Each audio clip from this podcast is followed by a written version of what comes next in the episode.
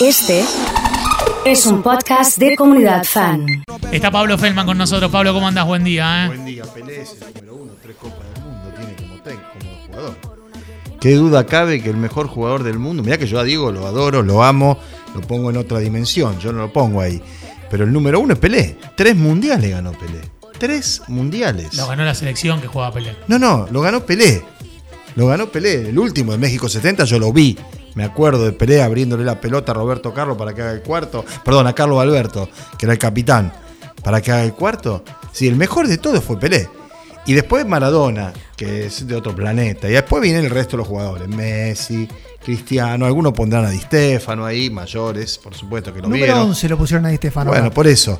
Pero que el uno es Pelé, es Pelé. Mirá que esto. es tres, tres campeonatos del mundo ganó Pelé, loco. No, no se puede discutir, me parece a mí, ¿no? Me parece a mí. Algunos dirán, bueno, pero jugó nada más que en Brasil y después en el Cosmo, en Estados Unidos. Bueno, Messi jugó nada más que en el Barcelona. ¿Estamos de acuerdo? Sí, Bueno, sí. bueno. Este, y ojalá gane la Copa del Mundo ahora. Y Diego, otra cosa. ¿Estás Diego, enojado o no? no? Sí, estoy ¿Estás enojado con. Doman, que es una piedra. Me- alegró que se fuera Moyano, que se fueran todos esos bandoleros Estás independientes. enojado. pero llega Doman con Ritondo, la Burris y todo eso y perdemos dos partidos seguidos. Cada vez que jugamos perdemos. Hasta la tercera pierde, que antes no perdía. No, no va, estoy enojado con eso. Estás enojado, bueno. Eh, quería, no sé si viste la, la foto que, que está dando vueltas en redes de la amenaza que llegó a, a Canal 5. Sí, la bandera colgada en el- la reja del costado del canal. Sí, hoy a la madrugada, nadie vio nada. Hay gente laburando de las cinco y media en el canal para el programa de la mañana. Nadie vio nada. Ninguna cámara de seguridad hasta el momento registró nada. A todos los medios de Rosario, dejen Sí. de ensuciar y condenar a los pibes. Eh, Con la lengua, Con la lengua ¿no? porque vamos a matar periodistas. eh, con la mafia no se jode. Sí. Eh, Caravana, Si no caravana con, con el Nova. Ah, Con el Nova. si no caravana con el Nova, dice. Ahí Sí, está. sí. Sí, bueno, es otra actitud eh, intimidante, este, violenta. Sé que estaban reunidos las autoridades del canal ahora, que ya hay un comunicado del sindicato de prensa. Se inscribe en una sociedad y en una ciudad que está atravesando un pésimo momento desde el punto de vista del combate contra el delito. Y hay este nivel de, digamos, de desafío, de impunidad que queda expuesto en esta, en esta bandera, ¿no? Este, en términos lógicos, eh, nos preguntábamos nosotros cuánto tiempo iba a pasar, porque uno ve la saga o cómo se desarrollan estas situaciones en otros lugares del mundo, con los magistrados, con los políticos, con los periodistas. Bueno, acá no había pasado lo de la amenaza a los periodistas, salvo algunos hechos puntuales en algunas presentaciones del libro, con alguno en particular. Sí. Esto no había llegado. Bueno, ahora se está entrando a ese territorio que esperemos no escale, pero que desde algún punto de vista era previsible que ocurriera, ¿no? Eh, se habla mucho de, de- de- de la mafia, ahí como, como aparece. Y qué bueno dilucidar quién es la mafia. O, Bueno. o quiénes forman parte de la mafia, ¿no? Son distintos grupos que se disputan la territorialidad en el negocio de la- del narcotráfico. eh, y se autodefinen de esa manera porque es una- un modo de simplificar e incluso que hasta puede llegar a generar alguna zozobra mayor eh, y fácilmente, como decíamos, determinar quiénes son, ¿no? Pero acá hay grupos, algunos familiares, algunos no familiares, insisto, territoriales, que tienen el manejo de determinadas zonas para la comercialización de drogas y que cuentan en muchos casos con la complicidad, el aval y la, y la, digamos, la espalda de algún sector de la policía muy importante y no este, de bajo nivel o bajo rango, que es lo que efectivamente permite que a lo largo del tiempo estas bandas que se han ido desarticulando en alguna medida con sus jefes detenidos sigan operando, con nuevos jefes y con directivas desde los lugares de detención que inexplicablemente siguen teniendo la permeabilidad como para que salgan comunicaciones, ¿no? Claro, el tema es que por allí mm, uno empieza a, seguir el camino y decís, bueno, todo el dinero que se recauda es, un- es una plata negra, esa plata hay que insertarla al mercado. Los que la insertan al mercado ya no tienen que ver con los que venden los estupefacientes, con No, los que por fabrican, supuesto. sino ya son gente de traje y corbata. que- Gente de traje y corbata que va a los clubes más caros de la ciudad a almorzar y a ver los partidos de rugby o de hockey o de metegol, de lo que fuera. No estoy estigmatizando los deportes, pero quiero decir, gente que hace, entre comillas, una vida normal de alguien de una posición cómoda, que probablemente haya pasado el fin de semana afuera, que ahora lee esto y dice, pucha, qué macana, pero que son los financistas, los lavadores, los que canalizan ese dinero y que lamentablemente tienen un nivel mayor de impunidad, ¿no? Eh, pasando a otro de los temas importantes, hay cambios en el, en el gobierno. eh, ¿Por qué? Las muchachas peronistas.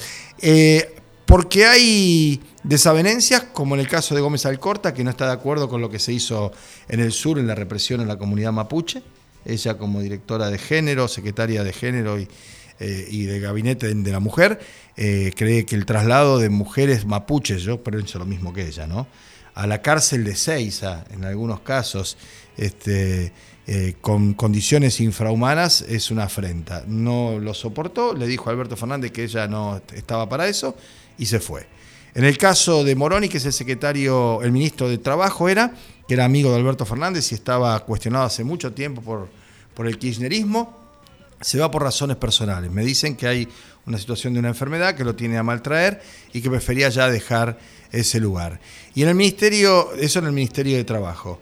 Eh, y en el Ministerio de Acción Social, Juan Chizabaleta, que está muy golpeado porque es un lugar difícil con las organizaciones este, sociales, con la Evita, con la disputa que hay interna, prefiere volver a Hurlingham, que es su municipio, para volver a ser intendente en las elecciones del año que viene y deja ese, ese sitio a Tolosa Paz. Que Tolosa Paz para acción social me parece que es este, demasiado la palabra no es delicada, pero demasiado verde o demasiado poca curtiembre, digamos, tiene eh, o con poco curtida para un lugar de esas características, ¿no? Claro. Que me parece que exige otro nivel.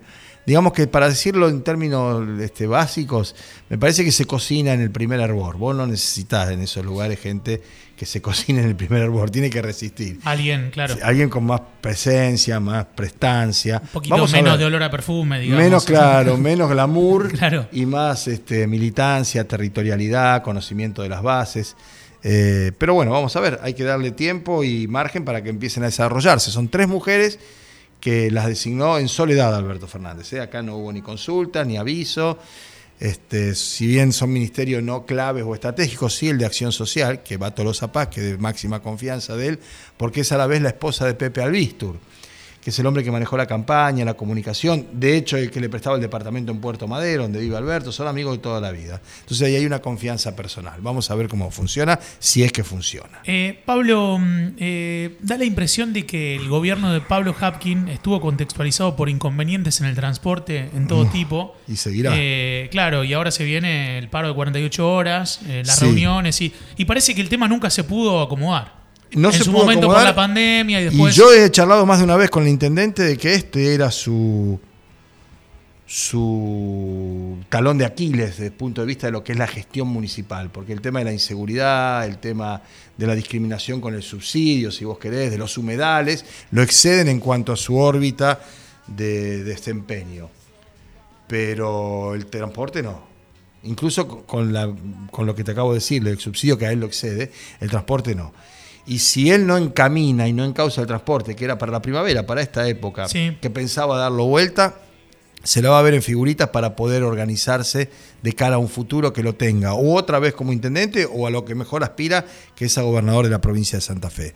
Tengo para mí que en las próximas horas, días, si se soluciona este conflicto hoy, y si no será la semana que viene, va a haber un barajar y dar de nuevo en el área de transporte y servicios públicos. No digo que incluya cambios de nombre, porque puede haberlo o no puede haber, el tema es la política, el tema es la decisión, qué se va a hacer. Gracias, como siempre. ¿eh? Un gusto. Pablo Feldman, clarísimo, charlando aquí en Comunidad Fan. Hacemos una pausa y ya volvemos, dale.